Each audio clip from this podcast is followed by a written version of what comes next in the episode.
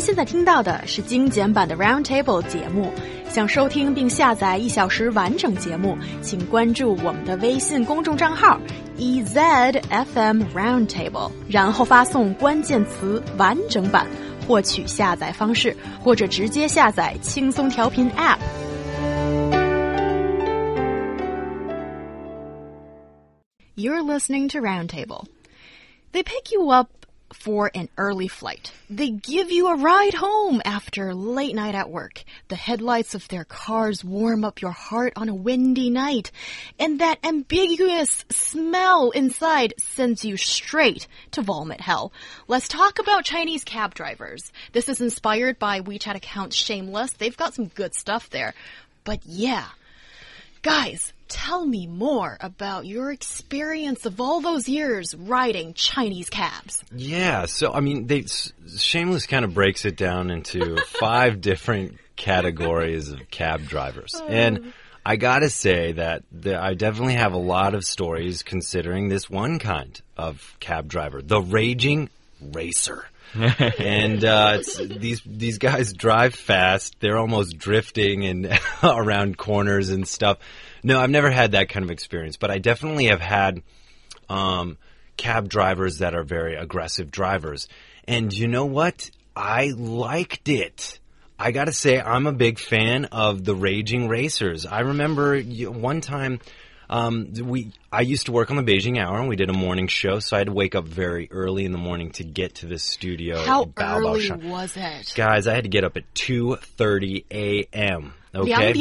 in the morning. Yeah, and I live I live near Gulou, so uh, there's always taxi cabs there. But anyways, I got one, and uh, this guy drove so fast, I ended up getting to work in the split nick of time and was able to have a relaxing siesta on the couch before starting my shift. Um, even though at times I was a little nervous, but Is, is uh, it a bit scary for the driver to drive all the way from downtown Beijing to Babaoshan at 2.30 in the morning? what, what was scary? What's is- scary about that, Luo Yu? Let's just let it out. Let's just let it out. Why is it scary? Because we've got the best cemetery here in Beijing. Yeah, the cemetery. Yeah, the graveyards. Uh, I've definitely had like also what they call a road robber who wants to take you on a trip through all different areas of Beijing. So in these many mornings that I have commuted to Baobaoshan, I have gone through many different routes. My favorite route though was of course going through uh, the Forbidden City and Tiananmen. It was oh. amazing. It's like beautiful. going through. Oh yeah, well, Chang'an Avenue. Go in. Chaoyang Avenue. Driving through Yes. Chaoyang Avenue was a beautiful at night. I highly recommend it. But then I would also take like a bajillion other different ways. So apparently there's like a bajillion ways to get to Baobabshan from where I live. But my favorite is Chaoang? Chaoan? Chang? Chang'anjie. Yeah. Yeah, Chang'an, Favorite. Chang'an Avenue. Okay. And I think talking about road robbers, our listeners have something to say. Peach has says that there was once that, you know, she came back.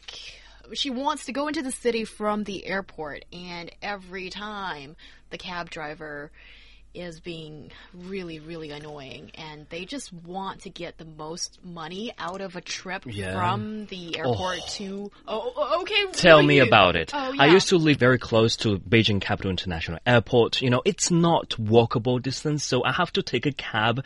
But I felt humiliated millions of times every time when I was hailing the cab. And uh, I said to the driver, sorry, I'm so sorry, Shifu. I live nearby. I'll give you, well, the fee is only 15 kwai, starting fee. But I have to give him an extra 20 kwai.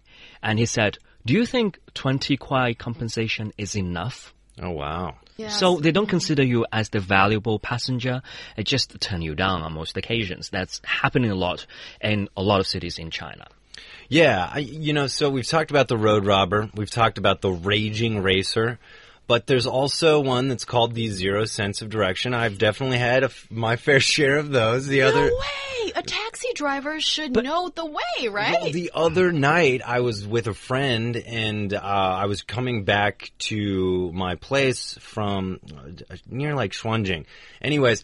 I was trying to tell this the cab driver, hey, like it's it's north, it's it's north, but for some reason he kept saying that Beijing Chao, wherever it was, was in a completely different direction, and we got very mixed up. So I I feel like either maybe I have the zero sense of direction, but I mm. thought I was like spot on about where we needed to go. Yeah, and apparently the situation has only gotten worse as Uber and Didi are, you know. But they've got GIS and GPS inside the car. Yeah, and I wonder if it's okay. Well, for me, I think it's fine. If a taxi driver doesn't know the way, then just turn on the GPS. But that has changed. In the old days, Yes. in Beijing, when I was a little girl, that was a long time ago. I have to admit. okay, I'm not that old. Anyway, stop laughing. Sorry. at me. if you're laughing with me, you're forgiven. Uh, okay. Okay. All right. So back then, it was. Uh, I, I love non-local people as well, all right? But back then, it was all old local Beijinger taxi drivers, and they would talk about as if they've just had dinner with Jiang Zemin or Hu Jintao the, the, the night before rubbing shoulders with them. And also, they know the road, and they Yeah. know every shortcut through every alleyway. They can be the rage, raging racer too, but they know the way, and that is the most important thing, which I do find these days becomes increasingly a luxury that a lot of these non-local taxi drivers, they just don't know where to go. They can't even speak Mandarin um, as they're from outside Beijing, so their Putonghua is not that good. Oh, and not as standardized, but but you know, you, you can pretty much understand, but they're they don't know the way and that is the most annoying thing for me. Yeah. Okay, most and, annoying and thing for you. Sometimes uh, the music I've, I've sometimes the music I've heard some great music in cabs, and I've heard some some music that I was very confused uh, about. But uh, you know, I've noticed that there's uh, quite a different array of music, like Feng Huang the Legend of Phoenix.